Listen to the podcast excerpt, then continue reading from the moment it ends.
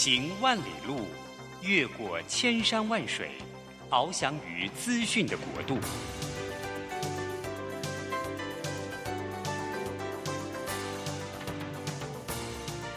以全方位的视野，飞向更高更远的目标。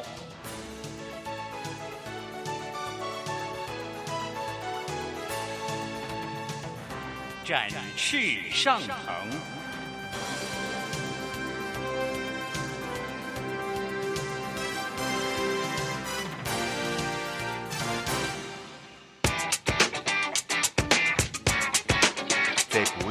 的时代中，让我们学习用新思维、新眼光，掌握新趋势，给自己一个看得见的未来。欢迎收听《魅力学习，看见未来》，李文娟主持。让我们一同纵览资讯潮流，掌握最新的趋势观察与生活情报。听众朋友，早安！欢迎准时锁定《魅力学习，看见未来》节目。今天呢，我们非常高兴邀请到文娟的一位好朋友，同时呢，也是一位非常专业的护理师跟老师，而且呢，他的专业是在照顾长者的这个领域。我们来欢迎常静荣老师。老师早安，早安。嗯，是，我想呢，呃，要这样子来介绍常老师哦，因为其实常老师除了是非常专业的这个护理师之外呢，同时他可以在这几年当中啊，有非常多的这个创新的举动，包括呢，他参与了许多的这个新创的产业哦，包括呃优照护啦，还有优时间银行，还有现在有一个很新的协会叫做社团法人中华高龄专业照护训练协会啊，呃，我们。待会来好好跟常老师聊哦。为什么文娟今天请到常静荣老师来到魅力学习看见未来呢？是我们发现现在有一个现象，就是大家应该都知道，台湾现在已经是高龄社会，不是高龄化社会，而是高龄社会。接下来呢，就是在二零二五年呢，我们就会进入超高龄社会。这意思代表什么呢？就是每五个人当中就有一个人是六十五岁以上。哈，那我们不要定义说六十五岁以上是。呃，多老哈，大家可以感觉到说，确实就是未来我们将会面临一个，嗯，全部大部分人都是嗯偏我们讲荧光经济这个体系当中的一环哈，所以呢，嗯，我想。我们都没有变老的经历嘛，哈，那现在这个时间点，所以是非常需要学习的。所以今天请到这个常老师来到魅力学习，看见未来，是因为文娟发现一个现象，就是现在有很多人呢，非常嗯好奇未来会呃，就是很多很多长者跟我们共同生活的时候，我们会一遇到一个什么样子的环境呢？一方面你自己会变老，另一方面呢，你也要。照顾你的家人，哈，或者说你的呃亲爱的人，是，所以说你要学一些照顾的技巧。所以现在有好多这种课程，对不对？是，呃，所以我先请教一下静荣常老师哈，就是目前这个呃我们的中华高龄专业照护训练协会，这个协会主要是做什么呢？是，其实呃，在呃我们在照顾的过程里面，我们常常发现，就是照护人力现在是呃很不足的情况。那呃照顾照顾服务人员，他们在第一线服务的时候，也常常会面临一个就是嗯照顾技巧。照顾技巧或许他们不是很成熟，因为他们不是说呃每一个个案他们都能够做到呃每一项的技术，所以我们那时候呃就看见了这个部分，觉得说我们必须要呃负担起一个责任，就是。让他们有一个嗯好的照顾品品质。是一般的，我觉得我们大概一般的人都会觉得啊，这个照护嘛，就是通常台湾好像很多就是请外劳是，然后你知道通常很难申请下来，所以有很多很多非法的哦，这个流窜在 社会各地方，然后你也不会觉得他需要什么技术啊，一般来讲就是。基本上大家就觉得是那个三 K 产业，对不对？就是说，就是嗯，比较要把屎把尿啊，比较辛苦的产业。那就是那照护的人呢，他们基本上拿的薪水呢，也不是很高。那但是现在这个呃环境跟这个现状渐渐在扭转，对不对？就是关于证照和跟专业的这个呃训练的部分，现在我们的政府的规定是怎么样？其实，在以往照顾服务员的地位常常是被标签为很低下的，而且都很不专业。那呃，一般人的印象就是他们只是呃一个打扫、煮饭，然后把屎把尿的一个欧巴桑，他的社会地位是很低的，然后薪资所得也偏低。那呃，在金建会在九十一年时候，哈时候他就推动了一个照顾服务产业的一个发展方案。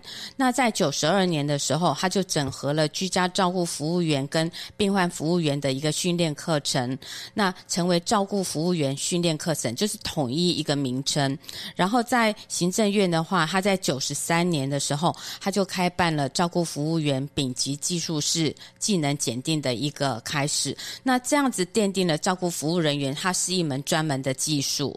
是对，所以说其实现在这个照护服务人员他是有丙级技术士这样子的资格，跟是这算证照嘛，对不对？对，后来就是统一变成单一级，因为那时候呃。呃，也有人在争议一个部分，就是有丙级，照理讲应该要有乙级有乙对级就应该有有甲级。可是以目前我们台湾的训练时数来讲，呃，其实是嗯、呃不足以让他们能够进阶到乙级、甲级，所以后来统一变成单一级技术士。对，大概一般的就是民众啦，会有感觉的时候，就是哎，当你当你家人生病的时候，你去住院的时候，你就会说，哎哎，那不是有护理师吗？因为护理师很忙，他没有是办法 就是来来呃帮你做这些事情。那所以哎，如果你家人愿意的话，那所以有很多人就会说啊，我要辞职回家照顾生病的家人。那不然的话，就是要找照护服务员来嘛，哈。那所以那在医院呢，通常他们其实都会有签约的这个机构，就是是我我想就看护中心，看护中心大家都会都会遇到嘛，就他对会分配给你这样子。是。但是因为这几年来，我们刚刚说，呃，就是常姐常老师呢，其实参与很多新创产业的这个发展，就你也很早就看见了这个趋势，就是、嗯呃，应该一方面是有需求，另一方面是有供给。是。那你们所以中间有个平台，嗯。而且这个平台是用第三方的方法来撮合，就是是。像是用嗯数位科技的方式来嗯撮合，而且是有证照、有训练，所以就让嗯应该说。短照而不是长照嘛，嗯长照又落到了这个政府补助这就个部分，失能这个部分，失能这个部分。那这么这几年来，你发现什么趋势吗？嗯，呃，其实，在失能这一块哈，呃，讲真的，政府琢磨很多。那但是呃，我们看到的是，未来我们到底卧床，你希望有几年？你希望在后面的九年多都卧床吗？还是说，如果你在之前你就能够呃把自己的身体照顾好，然后呃能够呃比如说多运动啊等等，能够让健康状况良好的情况之下，我相信可以缩短这个时间。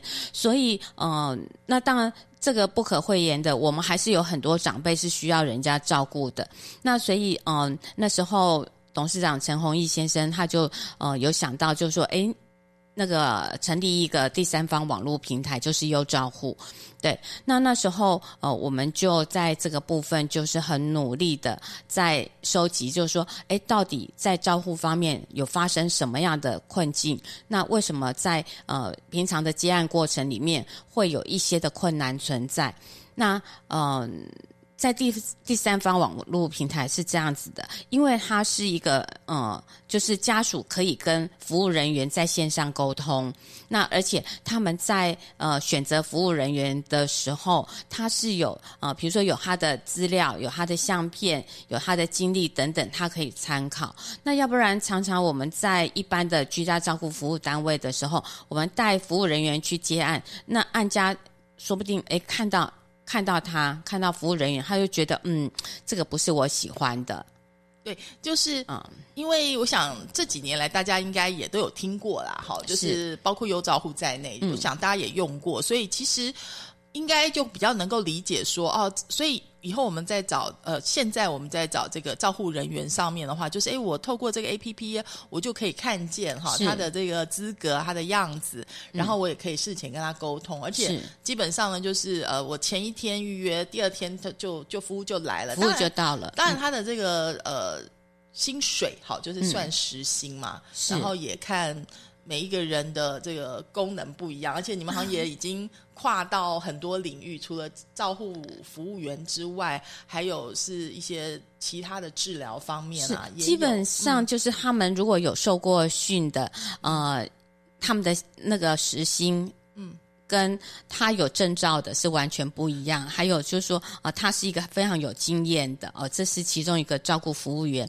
那当然，就是说我们也看到市场的一个需求，就是呃，有些人需要护理师，嘿，到家里面去做一些，比如说呃。那个换管呐、或者是做一些胃教啊，那个呃注射等等，好，这是护理师。那还有就是呃，有一些长辈回到家里面，他是需要人家协助他做一些呃那个有关复健的，所以我们有复健师，有职能治疗师还有营养师哦，对或者说哎，是芳疗艺师术艺术辅辅疗师就是有一些对哎失智呃。希望能够预防啊，或者让他心情好一些啊，这种。反正各式各样啦。就是嗯现在科技很进步，所以是。很多跟我们当初的想象不一样。特别呢，嗯。也因为这样，所以我们说这些年来，就像刚刚文娟说的，这个荧光经济哈势在必行嘛，是。所以它是一个快速蓬勃发展的产业。是。那当然有很多的需求，也会有需要供给的部分。是。所以刚刚讲说，哎，如果我过去没有这个医护方面的背景，嗯。但是我想要训练成为这个合格的这个照护服务员，是有这个管道的。是，现在有很多训练训练场所，嗯，所以我在想说，哎，今天呢也很开心，就是。呃，因为我上次跟常老师聊到，常老师说，哎文娟，你不要以为哦，参加我们这训练的人哈、嗯全部都是呃，你过去以为的，就是哎，社会比较社经地位比较低对，不是哦，嗯有很多的对大学老师啊，或者嗯有很多专业人士都要来参加这个训练哈。是到底为什么哈？我们休息一下，听段音乐回来之后再来请教常老师哦。好，谢谢。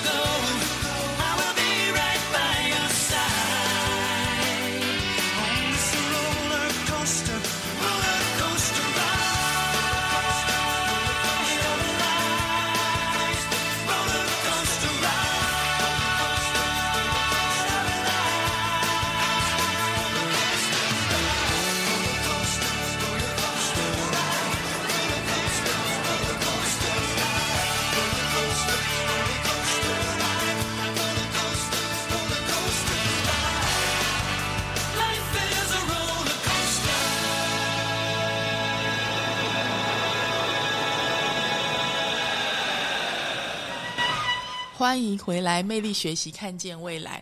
呃，常老师，我们刚刚聊到哈，就是说照护服务员他的社会地位其实有慢慢在改变当中，对不对？因为其实算起来，从民国九十三年，就是两千零四年到现在，也已经十几年了，快二十年了。所以这十几年当中，大家越来越了解他是需要专业的，是而且也不断的政府也不断的在呃引导他们受更多更多的专业训练嘛，是好像每年还有学分啊什么之类的，对不对？对这个是呃现在的现状如何？嗯，是他们现在就是说，在必须啊、呃必须要在六年之内，他们要修一百二十个学分，呃，积分，对，就等于说是呃在职训练的意思。那当然就是说，呃，我们也发现就是说，呃，现在在照顾的个案里面，其实有很大部分的长辈是有失呃失智的状况，或者说失能的呃，对不起，或者是有失能的状况，所以呃，目前政府是有规定，就是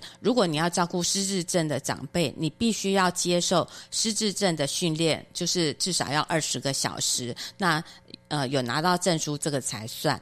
那或者是身心障碍的嗯，生长的课程，也是必须要受二十个二十个小时。哦，所以其实我觉得政府他也是有在思考，因为我们刚刚讲，呃，我们来到了超高龄社会，二零二五年，就是每五个人就有一个是六十五岁以上。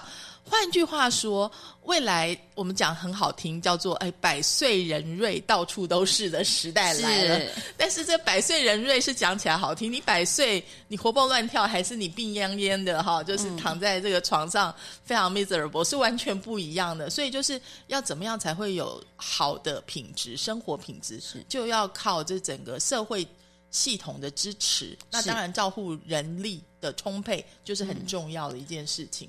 那刚刚讲说，有人他嗯，我觉得。他也算是一个还不错的工作嘛，因为其实现在并没有像过去，呃，应该有很多辅辅助的东西，对不对？不像过去大家想象的，呃，很辛苦啊。你你那张老师自己觉得呢？目前的照护的这个行业当中，嗯，其实现在在照顾的呃这个行业当中有，因为现在网络也很发达嘛，其实在，呃照顾当中，比如说以翻身来讲，翻身移位来讲，呃，以前大家都是土法炼钢。就是师徒制嘛，你教我，我教你。可是现在，呃，因为大家都看到这个需求，所以呃，也办了很多的那个课程。好、那呃，比如说像赋能，我们就曾经办过赋能的课程，就是教照顾服务人员，就是说当长辈回到家里面的时候，呃，比如说你怎么样帮他做一些关节活动，怎么样训练他一些精细动作，嘿，那怎么样让他在生活上能够自理？对，我觉得这个很重要。刚刚讲说，我们土法炼钢的时候，你以为你帮他翻个身，但其实你很容易拉伤，对不对？是你很容易运动伤害。是但是现在有很多的技巧或者一些辅具的帮助，对其实你自己是个专业之后，你可以做的得心应手，而且这些医疗常识用在自己跟杀呃亲爱的人跟家人身嗯上、都非常的实用。所以其实现在很多人很有兴趣来学照护这些技巧。是的，那所以刚刚吴文娟也说，哎，其实呃，因为政府也有很多补助嘛，就是是它不是说你要花很多学费去学的，所以是有一些补助，我们可以去学到这些技巧的方法。嗯，是政府有补助班，它有开补助班，是完全免费的。那当然，在坊间也有自费班。对，那呃，以往来受训的几乎都是呃需要这份工作的。可是在，呃最近这几年，我们就发现来上课的学员里面，真的不光只是这个单一个目的，有很多他是，比如说他是家庭照顾者，他希望就说来学一技之长，就是当他家人生病的时候，他回家他可以很呃，就说能够很准确的去做一些呃照顾的动作。因为我常常碰到有学生。呃，上完课他就他就到我旁边，然后他就掉眼泪，他就会跟我讲，就是说我如果早点认识你们多好好，对，因为以前我照顾我爸爸，我都乱做、哎、嗯我今天才知道原来是要这样子照顾，对，我觉得会，其实照顾的人很辛苦，是就是。呃，除了生病人辛苦之外，照护人辛苦，生病人看到照护人辛苦，又会变成一个恶性循环，就是常常冲突。尤其现在台湾到了老老照护，是。就是 说你看到那个孝子，嗯。就是可能九十几岁、百岁的这老、老人家，老人家他现在人又生的少，这样子，所以你会真的觉得很辛苦，很辛苦。所以关于一些照护技巧的、呃课程，现在嗯突然之间哈，或者是越来越、大家越来越受欢迎。您刚刚说有发现有呃。大学的就是老师啊，或者说社经地位相当高的人都来参与这个课程吗？是，呃，在呃上课的过程，除了呃，就是我刚刚说的，一般想要呃从事这个行业的呃人以外，哎，现在也多了很多，比如说社工背景的，然后护理背景的，然后还有很多是竟然是大学教授，哎，这个对我来讲实在是好惊讶哦。大学教授他怎么跟你说？你跟他呃谈的时候，你有没有问他为什么会来？他说，因为高龄化的来临，他们呃，其实他们也希望在平常能够教育学生。那另外就是，其实现在很多大学里面，他们也必须要开设这样子的一个课程，或者是长照课程。他们也期待，就是说能够呃。真正去体会照顾服务人员他们受的训练到底是哪些哪些项目？对，其实呃，文娟前一阵子也访问了好几位，就是呃，他们在照顾家里生病的父亲，像张凤书就有一是个非常有名的有名的演员对，嗯他也把照顾父亲的一些经验写成了书，是所以其实是最亲爱的人，你是愿意陪他。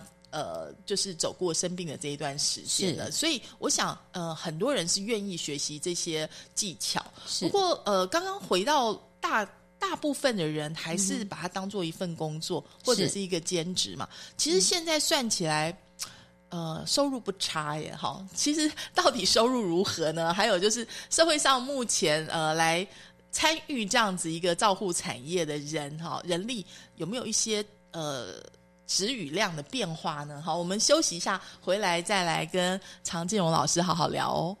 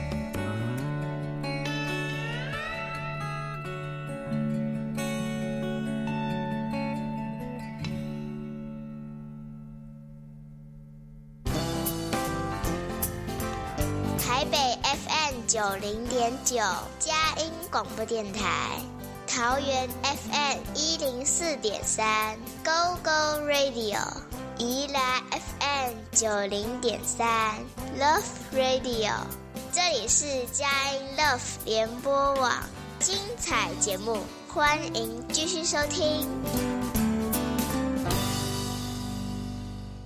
欢迎回来，魅力学习，看见未来。呃，今天我们专访的是社团法人中华高龄专业照护训练协会的理事长常进荣常老师。刚刚我们有聊到，就是因为常老师这几年来，你也看到很多趋势的变化嘛，哈，是就是从。当年大家觉得，哎，那个就是外劳啊，那个就是社经地位比较低的人做的欧巴上做的事情。到现在已经越来越多专业的，甚至年轻的人来参与这样子的呃训练哈，或者这个产业，你有发现什么变化吗？呃，其实以前大概就是很单纯的，就是呃，可能是医院的看在。医院的看护，或者是在居家的照顾服务人员，但是在这几年，其实会有很多的变化，比如说照顾服务人员他们的就业途径。他们就增加了很多，比如说在机构服务，那机构它有包含，比如说养护中心或者是安养中心，还有长期照护的一个机构。那呃，另外就是护理之家，还有就是就是最近很夯的一个日间照顾。对，其实刚刚老师讲了这么多，我觉得大部分的听众，如果你没有跟老人相处的经验的话，你可能嗯，怎么那这些名词到底是什么是什么？怎么差距到底是什么？哈，应该可能请老师来讲一下。就是这样说好了，呃，我们的邻居日本哈，老的也很快，是而且我们大部分。跟日本还蛮像哦，有点难兄难弟的感觉。嗯就是所以我们常常会去日本取经嘛，哈。是然后我们去日本取经回来之后，文娟也是稍微看了一下资料，才发现、哦，原来日本的这些机构哈，并不像我们想象中，大家应该觉得台湾过去的印象就会觉得养老院啊，或者是这种长照的这种地方都是。Miserable 的，就是嗯老人都不太能够动，然后就是是这边插管啊，这边治疗有点可怜这样子。嗯但现在情况已经不是这样子了嘛。现在已经改变很多了。嗯其实现在呃，在社区有很多的照顾的关怀据点，那会去关怀据点的长辈，大部大部分他们的活动力都非常的好。就是像那个 daycare，对不对？就是说有点像、这跟嗯跟 daycare 又有点不一样嗯，它就是说呃，比如说像现在有很多地方是啊、呃里长办的办的。哦关怀据点，关怀据点可能他就是随时可以去，但也不是每天要去这样子。对对对，嗯他可以随意的，他可以随意的，比如说他可能去那边呃跟。朋友去那边喝个茶、下个棋呀、或者是唱个卡拉 OK 等等。喝咖啡呀、这样子，就是对对对咖啡的是那有一些呃，有一些里长甚至就关怀据点，甚至于会有一些一些课程，他们有时候会排一些课程，但是呃，可能呃去的时间都很短，大概是呃一两个小时，那或者是去半天，好像这是一般来讲，这个都是算社会福利吗？还是说有有一点点商业机制在里面？呃，这个大部分是社会福利，就是政府会政府给补助，然后所以就是大家就是进去是泡老人茶，泡老人茶。龙龙门阵唱歌这样子，就是甚至于有一嗯。些关怀据点，他们会运用志工，然后呃，可能志工他们自己自己种菜，然后自己呃做菜，然后他们就供餐。哦，对，所以这这样子的越来越多就，越来越。多，现在几乎一个里就会有一个关怀据点。哦，是是是，所以其实是嘖蛮不错的哈。可能家里有老人家，你们就会去了解这样子的资讯。是啊，然后现在还有一些就是像刚刚文娟有提到 daycare 这这个部分，其实，在日间照顾呃是普遍蛮需要的。那我我现在来举个例子。因为我只有一个小孩，我曾经有问过我儿子，就说：“诶，如果有一天妈咪状身体状况不是很好，那你会怎么协助我？”我儿子第一个就想到居家照顾，因为我一直在做居家照顾嘛。那他就说，呃，我就请照顾服务人员回来，那协助你一些日常生活啊，或者是陪你啊。我说，嗯，那可是如果每天在家很无聊怎么办？他是说，那就请照顾服务人员或者是我可以早上送你到日间照顾。嗯，我一听日间照顾，我说你也知道，他说知道啊，就跟那个托嗯托儿托儿所一样，嗯只是它是一个托老所。对，因为大家都会想象嘛，就是将来我们老了以后，大部分人都希望说在宅安养，对安养？哈，是那如果在宅，哎，那小孩啊，他白天要上课上学怎么办？那就他们上课上学的时候，我们就去那个托老所。对啊，哦，想象是这样啦。可是说实在，真正的老人愿意去说托老所的比例也还不是太高，对不对？他会有一点心理障碍需要跨越。嗯是因为有很多长辈他就觉得，哎，自己的状况好像不是顶好的哈。那去到那边，人家会不会笑我？而且你知道会有一个状况，就是他们会害羞，会害羞，他们不熟的人，他们觉得嗯，哎妞，就是那个社 社会参与这个部分呢、其实对长辈来讲，其实呃会有一些些的障碍，这是真的。而且我觉得都市有一个状况，就是本来就不是太熟，你也不认识我，我也不认识你，然后我们突然到一个陌生的空间，然后你也不晓得是什么我什么来历，我也不知道你到底是什么底细，对所以你就会觉得我不想要那么快打开心房跟你互动。对，那但是如果说我们回到当年，就是比较，比如说眷村啊，或者乡嗯下，就是你跟我我们之间的情感联系，可能还蛮多的，比较可能紧密就比较适合。是。所以其实，在国外的先进国家中间嗯是有这样子的社区营造，就是是。让本来居住在这个地方的居民们彼此就互相的理解，甚至我我看到很多的例子是老人家他是日日照嘛托老，那把这个。托儿跟托老放在一起，就老人家跟小朋友可以，就是我说的是欧洲的一些例子那台湾现在刚开始嘛，就是感觉好像，因为我我我我看了一下资料，大家还是在一个摸索的阶段，应该是这样子说喽。嗯，是，其实如果能够呃托老所跟托儿所能够呃放在一起，其实真的是有一个呃很疗愈的一个一个效果。比如说老人家他看到孩子，他会很开心，会觉得生命是怎样是有。呃，有希望、有活力的，而不是都是看到眼睛看到都是老人。对对，我觉得呃，在疫情前，这个可能更容易哈。嗯现在说实在，就是呃，现在有很多的黑天鹅，哈，我们必须要慢慢慢慢的摸索。但是我们从国外的例子可以看嗯。到，就是托老所跟托儿所放在一起的效果是很不错的，很不错。对，而且其实大家嗯，很多人都会以为说，尤其是老人家失智，不是他、有一句俗语说“老还灯”嘛，老还灯，好，就是、嗯就是很多人说，哎，我不敢把小孩放在那个地方。但是我看到那个国外的例子是说，嗯大家又误会了。其实所谓失智的老人，并不是大家想象中间的，就是随时都会发飙。对应该常老师的经验也可以分享一是下。，其实失智长辈他只是在呃某些事情，比如说他呃在初期他可能是呃时间遗忘了。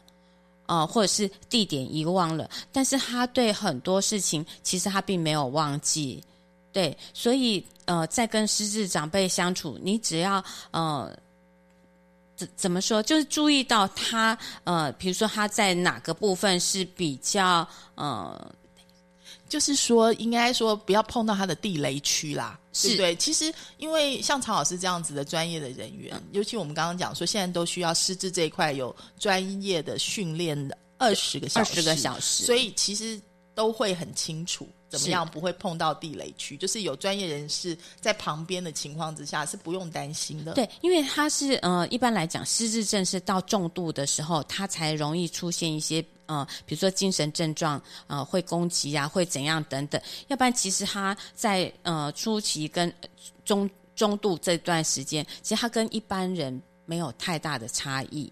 我真的觉得我们不管是政府或者是一般社会大众，都需要多了解一些这些知识，因为未来呃就在我们身边，我们就会是这个 超高龄社会中间的一环啊。是就是不管是你自己会老，或者你的家人会老，我们一定都会遇到这样子的情况。那我们要怎么样让这个社会环境更友善？嗯而且还有一件事情，就是我们要延缓老化的速度。是让他们真的活到百岁，都还是带着微笑在生活。这个可能是要追随追寻的一个目标吧。对，所以这个也是我们一直在鼓励，就是说，其实长辈。呃，不要一直在家里面，因为在家里面他并没有跟呃社会有一些连接，然后他也没有办法跟人家互动。如果他能够多出去跟人家互动的话，其实这个是比较好的。就像我们现在有很多呃家庭里面，他们会请那个外籍外籍看护，可是外籍看护他可能受限于语言，其实这对老呃老人家来讲，尤其是是呃失智长辈，并不是一件很好的事。而且我觉得，好像我听到很多请外佣的朋友都在说，你真的运气要很好才能够请到很好的。大部分的情况，很多会跑，对很多真的会跑掉，然后跑掉就会很头痛。对，因为跑掉以后的话，呃，你可能要几个月，你都得自己顾。嗯，对自己想办法。那像我们家就很幸运，我们家的那个外籍妹妹，她呃。就就基本上，她中文说的非常好。那因为我爸爸是失智嘛，所以她很能够去跟我爸爸做一些互动，嘿，在语言上的互动，甚至于她会唱一些，比如说像呃，对失智长辈，呃，老歌对他来讲是非常吸引力的。是，所以你刚刚讲说，就算我们自己不一定会成为这个呃看护服务人员哈，是照护服务人员，可是我有这方面的知识，我也可以把这些知识交给就是交给外外外佣或者是照服人是员来帮我。像刚刚讲，哎，失智的这个。呃，原来听歌是很有用的，对。可能老先生老太太喜欢听，可能邓丽君啊，对。或者说是呃，是像国语老歌，是像我爸爸，呃，如果说吃饭他他呃或呃吃饭也好，或者是他情绪有点躁动，或者是呃，比如说我们要让他睡觉以前，我们就让他听歌，他只要一听那个歌，他整个情绪就很很安定。他会听哪些歌呢？他会听邓丽君的歌，而且我们外籍妹妹很会唱邓丽君的歌，哦嗯，所以说，其实你年轻的时候喜欢哪个歌手，大概是这个时候你听的还是这样的歌。是啊说不定再过个十年，他们听的可能就变成是西洋老歌，说不定 Air Supply 什么之类的。等到我们老的时候，我们老的时候叫民歌了。对啊，那在下一代也许就听周杰伦，对 有可能。所以这个就是随着社会在演变嘛。是但是就是你自己要有这个尝试，是好就而不是说诶一天到晚去碰他不想碰触的那个地方找架吵。是，所以这怎么这也是一些需要注意的技巧。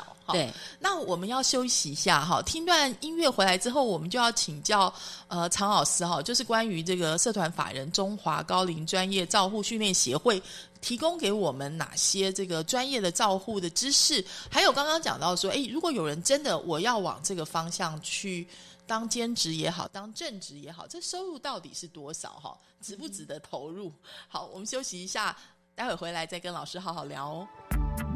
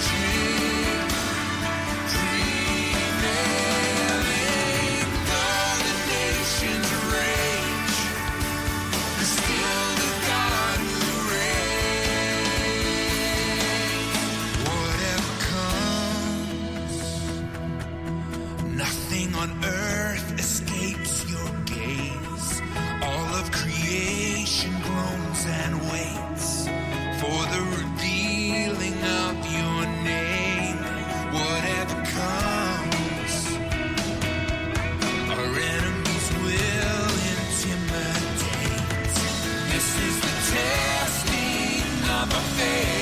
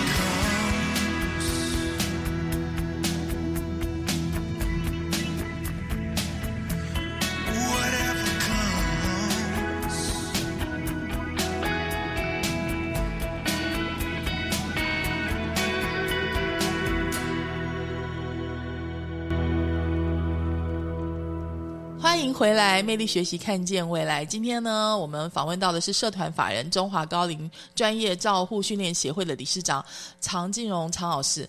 老师，我刚刚听到你说，其实现在越来越多人都有投入参加这个呃照护服务员的训练嘛，是哈，他的课程说实在累不累啊？要多久？嗯，呃，目前的话最。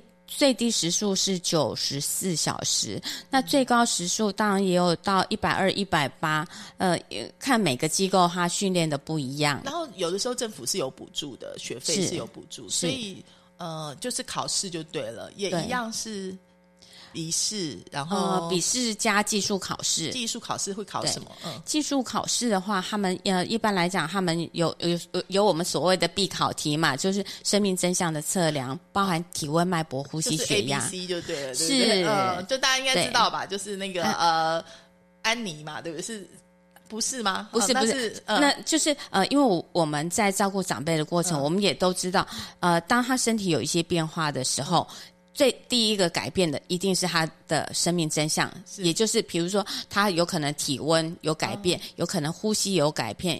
改变有可能他的脉搏有改变，所以这个是我们训练服务人员非常必要的一个技术。就是你一定要知道他的生命迹象，对生命然后真相可能什么量血压啊、量是体温啊是这些都要会嘛，对急救应该也要会吧？对、嗯 CPR 异物梗塞嗯，这个也也是我们的考试范围。那当然还有一个就是呃。因为我们在做照顾服务，很多时候会碰到长辈，比如说他吃东西很容易呛到，那很容易呛咳呛咳的情况下，他应该是要给长辈吃一吃哪些东西？比如说，应该照理讲应该比较粘稠的东西，所以我们在考试的呃考试题目里面有一个就是做鱼菜粥，哦，还会包括怎么做做那个营养的营养餐点餐点这些都是在考试当中。对，按、怎么喂食？是好，那这样子的话，就是呃，考到了这些资格的人力，嗯呃，目前在就业市场上面的收入如何？嗯呃，现在的话，大概如果说呃，平均他如果有考上单级技术师考试的，那每个月至少都会多一千块。嗯哼，一千到两千，看机构给的。那像在优照护的话，呃，我们平就是那个第三方第三方那个网络平台网络平台是优照护的照顾，因为现在如果是打工族的话，他们的这个时薪大概就还不到一百七嘛，哈。是那如果有这个证照的话，时薪大概是呃三百二左右。哇，很多诶，超出蛮多的。，对，是的，那平均一个月的收入，如果很勤劳的话，大概很勤劳的话，一个月大概可以七八万到十万，七八万到十万都有人做到是。